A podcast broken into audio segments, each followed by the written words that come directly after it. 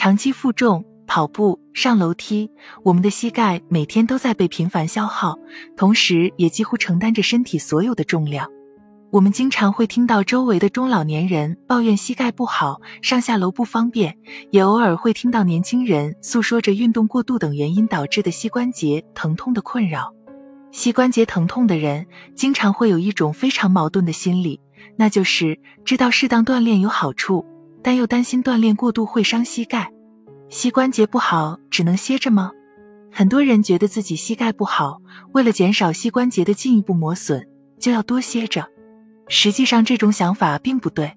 大量的权威研究推荐，膝关节骨性关节炎患者要长期进行适当的体育锻炼，能起到缓解疼痛和保护关节的作用。膝关节不好，适合做哪些运动？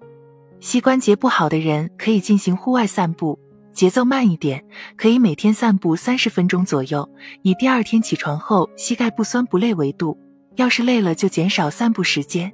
如果散步完全没问题，还有精力的人可以尝试骑自行车、划船等运动。如果出现关节疼痛，建议及时休息，减少运动量和运动时间。室内游泳也是膝关节患者可以选择的运动项目。由于是在水中运动，膝关节不存在负重，可以帮助恢复膝关节功能，还能增强肌肉力量。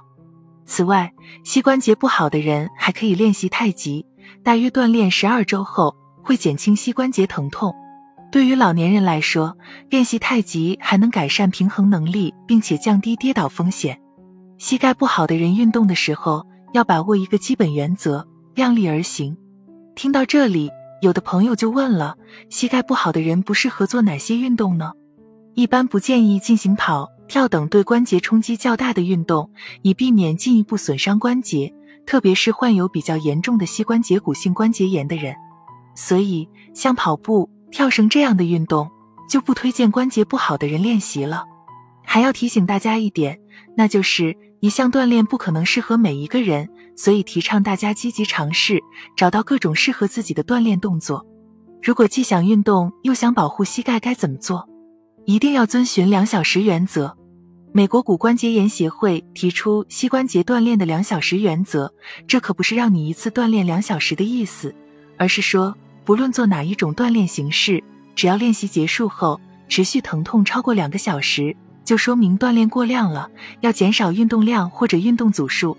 建议大家通过循序渐进的尝试，探索出最适合自己的锻炼方式。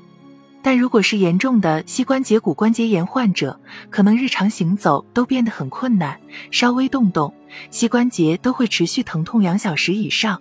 这种情况就需要去医院评估是否需要手术了。再教你几个预防膝关节损伤的小技巧：注意膝关节的保暖、防湿。皮包骨头的膝关节缺少肌肉和脂肪的保护，与大多数部位相比，热量更容易散失。对温度、湿度的变化往往也会更敏感，因此做好膝盖处的防寒保暖非常重要。同时，也要避免久处于阴暗潮湿的环境内。体重越重，膝关节的负重也就越重，磨损一般也会更严重。所以，想要减缓膝盖的退化，控制体重是最直接的办法。还要加强下肢活动锻炼，避免久坐。很多人认为膝关节损伤。躺着静养就好，其实这不仅不利于下肢的血液循环，还可能让肌肉保护骨骼和关节的能力下降，甚至加剧膝盖损耗的风险。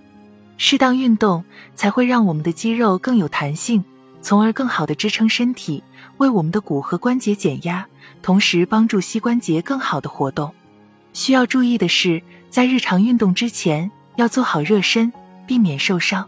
今天关于膝盖不好的人可以做什么运动的问题，你已经掌握了。我们下期见。